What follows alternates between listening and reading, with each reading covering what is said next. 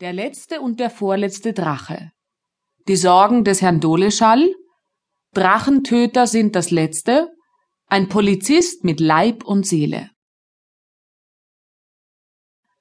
Der Martin ist nach wie vor Frühaufsteher. Er kocht Kaffee, während sein Bruder Georg in seinem massiven Doppelbett weiterschläft.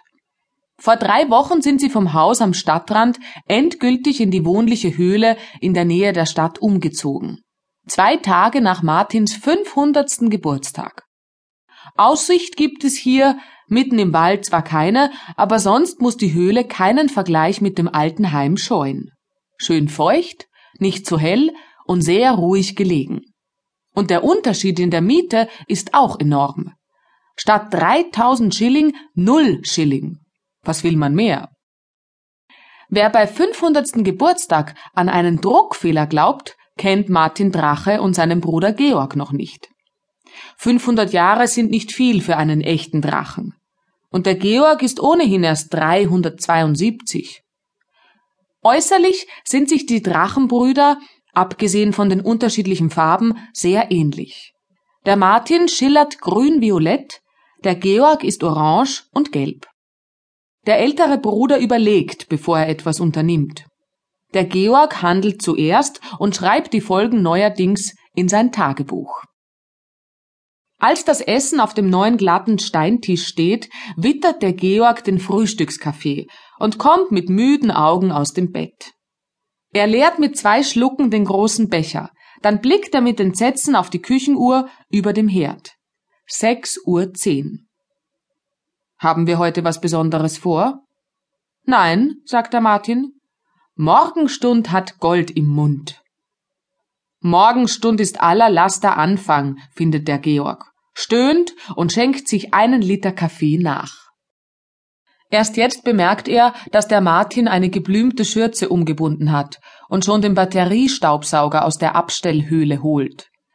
Der Georg runzelt die Stirn. Was soll der Sauberkeitsanfall, will er wissen. Hast du deine Verlobte eingeladen? Ich hab keine Verlobte. Das weiß auch der Georg. Aber ein anderer Grund für die zeitige Hektik seines Bruders fällt ihm nicht ein.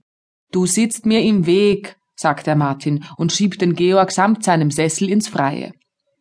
Draußen stören den Georg die zwitschernden Vögel, deren gut gelaunter Lärm ein Weiterschlafen unmöglich macht. Endlich könnte einmal einer Ohrenpfropfen erfinden, die groß genug für die Drachenohren sind. Um neun sind sie da. Der Martin wirft den vollgesaugten Papiersack des Staubsaugers aus der Höhle. Verdammt, sagt der Georg und verbrennt den Sack mit einer kurzen Stichflamme aus seinem Maul. Wer denn zum Lindwurm? Die Franzi und der Schurli. Diese Woche haben sie frei. Trotz seiner Müdigkeit hält sich Georgs Gesicht auf. Die Franzi und den Schurli haben sie erst vor ein paar Wochen kennengelernt. Den Kindern verdanken die Drachen eigentlich, dass sie wieder fliegen und Flammen speien können. Und letztlich auch die neue, gemütliche Wohnung. Jetzt will der Georg sogar beim Aufräumen helfen. Er streift mit einem Flügel über den Geschirrkasten in der Küche. Der Flügel wird grau und schwarz. Der Staubsauger ist nichts wert, meint er, und will den Schmutz verblasen. Das gelingt auch, und die Küche ist im Handumdrehen eine einzige dunkle Wolke. Die Drachen laufen hustend ins Freie. Es war gut gemeint, behauptet der Georg. Gut gemeint hat mit gut nichts zu tun. Der Georg hasst die spöttischen Kommentare seines Bruders, besonders wenn er weiß, dass sie wahr sind.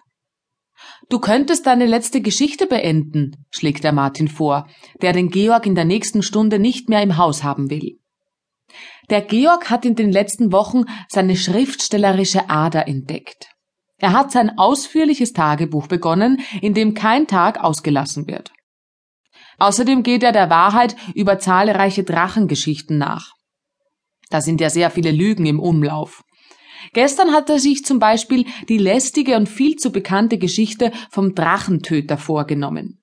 Das Märchen von einem besonders angeberischen Prinzen, der einen Drachen mit sieben Köpfen besiegt haben will. Dafür soll er sogar eine Prinzessin zur Frau bekommen haben. Alles erstunken und erlogen.